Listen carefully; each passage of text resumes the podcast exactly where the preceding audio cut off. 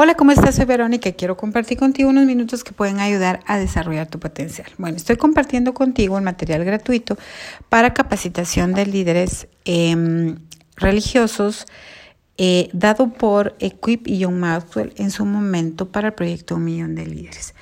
Em, como siempre te recomiendo que compres los libros en donde los temas están más extensos, ¿verdad? Y podrás tener una mejor apreciación. Lo que yo te comparto solamente es un resumen de un material gratuito. El día de hoy voy a platicar contigo eh, el, tema número tres, que sería el tiempo de un líder, ¿verdad? Cómo maneja la gestión de tiempo un líder. Y esto es bien importante porque hay varias, hay varias verdades básicas en la administración del tiempo. La verdad es que perdemos mucho el tiempo no podemos cambiar el tiempo, ¿verdad? Tampoco eh, debemos entender que el tiempo es uno de los recursos más importantes y que no es renovable. No podemos hacer nada para aumentar la cantidad de tiempo, solamente podemos administrarlo. Podemos hacer algo, pero no podemos hacer todo. Y debemos aceptar que hay cosas que postergamos. Entonces, Peter Drucker dijo una vez, tal vez nada distingue tanto a los ejecutivos efectivos como su amoroso cuidado del tiempo.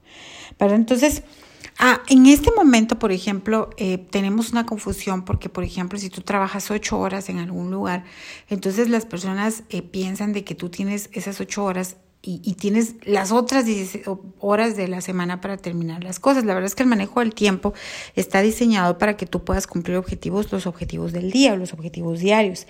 Pero a todos nos pasa y, los líderes o cuando lideras esto es bien importante porque cuando nosotros no tenemos una buena gestión de tiempo o una buena organización del tiempo, pues al final paramos con con problemas, ¿verdad? O paramos con cosas atrasadas o si o no nos da tiempo de supervisar muchas cosas. Entonces, hay varios consejos acerca del tiempo, ¿verdad? Que eh, pues nos comparten. Número uno, hágase consciente del tiempo. ¿verdad? Los días responsables pues son, tienen una conciencia, es decir, que saben qué es lo que hacen, ¿verdad? qué hora es y cuál es el lapso de tiempo que van a utilizar. Número dos, el, el registro del tiempo el registro del tiempo personal cada semana. Esto es bien importante. La gente le molesta cuando tú le pasas, por ejemplo, un estudio, un estudio de, gestión de tiempo, para decir, mire, yo quiero saber qué es lo que pasa todo el día. Pero porque tenemos que hacer el tiempo más eficiente, porque el tiempo es muy poco. Por eso llevar un registro de lo que hacemos es muy importante, porque eso nos ayuda a saber cómo manejamos el tiempo. Número tres, desperdiciamos, la, o sea, ¿Cuáles son esos desperdiciadores? Y hay que detectar a los mayores desperdiciadores del tiempo y eliminar por lo menos uno por semana, ¿verdad? Henry Ford decía, he observado que la mayoría de las personas tienen éxito usando el tiempo que otros desperdician. Es muy importante, ¿verdad? Cuando tenemos desperdiciadores del tiempo hay que suspenderlos, aplazarlos o delegarlos, ¿verdad? Cosas que vengan y nos provoquen que nosotros nos atrasemos. Número cuatro, otórgale valor a cada actividad. Cada vez que nosotros eh, entendemos el valor que tiene cada actividad y lo que agrega a nuestra operación, seguramente vamos a poder manejar mejor el tiempo. Número cinco, sea una persona orientada por los resultados más que por las actividades. Esto es bien importante porque muchos líderes se enorgullecen de estar ocupados, pero eso no es lo importante, ¿verdad? La idea es de que puedas hacer efectivo tu tiempo y que mm, no solamente seas responsable de muchas tareas. Número seis, entiende el valor de planear, ¿verdad? Para poder planificar hay que hacer un plan para, para, planificar, porque normalmente cuando nosotros planificamos podemos ser flexibles o podemos improvisar, ¿verdad? Solo aquel que planifica puede improvisar.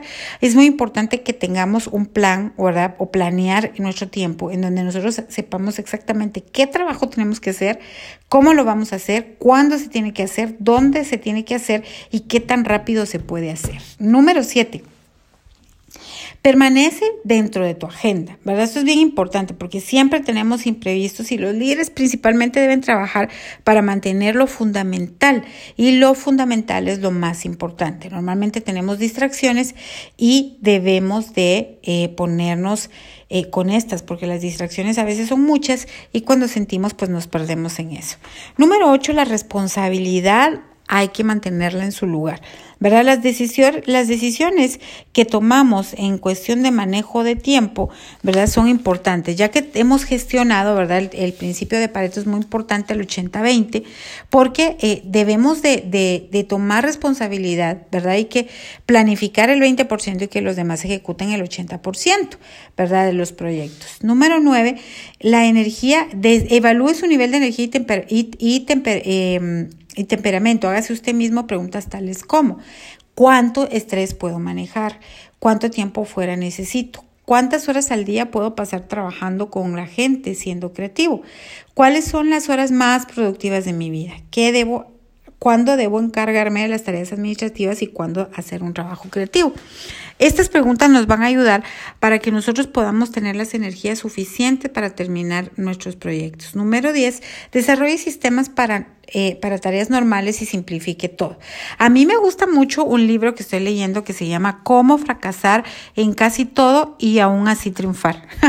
me encanta, esta es la historia de Scott Adams, ¿verdad? Él escribió una historieta norteamericana que se llama Dilbert y él hablaba de cómo el poder, el poder de simplificar todas las cosas te ayudan a que el fracaso te ayude a aprender, ¿verdad? Muchas veces fracasamos en ciertas cosas por no manejar bien nuestro tiempo y no tener sistemas. Así que ese libro me gusta mucho y te lo recomiendo.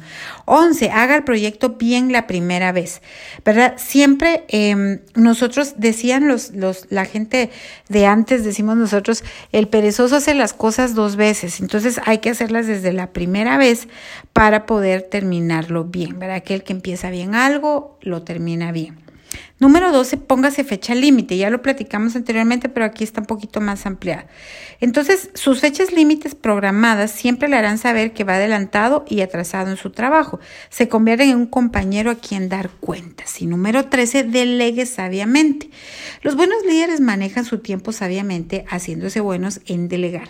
Esto no significa que avientan tareas a otros, sino que piensan en cuál es la mejor persona para hacer la tarea. Para poder hacer esto, se preguntan a sí mismos, ¿Cuáles son mis áreas fuertes y prioridades? ¿Cuáles son las áreas fuertes de los miembros de mi equipo? ¿Cuál es exactamente la tarea que tiene que hacer? Que le, le, he dado a alguien los recursos para que lo haga, le he aclarado su nivel de autoridad para tomar decisiones.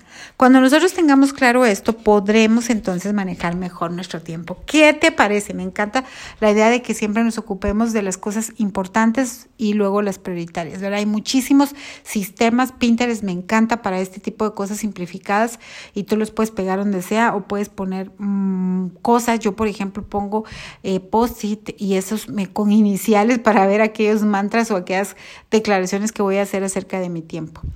Que todo lo bueno te pase, te mando un fuerte abrazo y que tengas una buena vida. Hasta luego.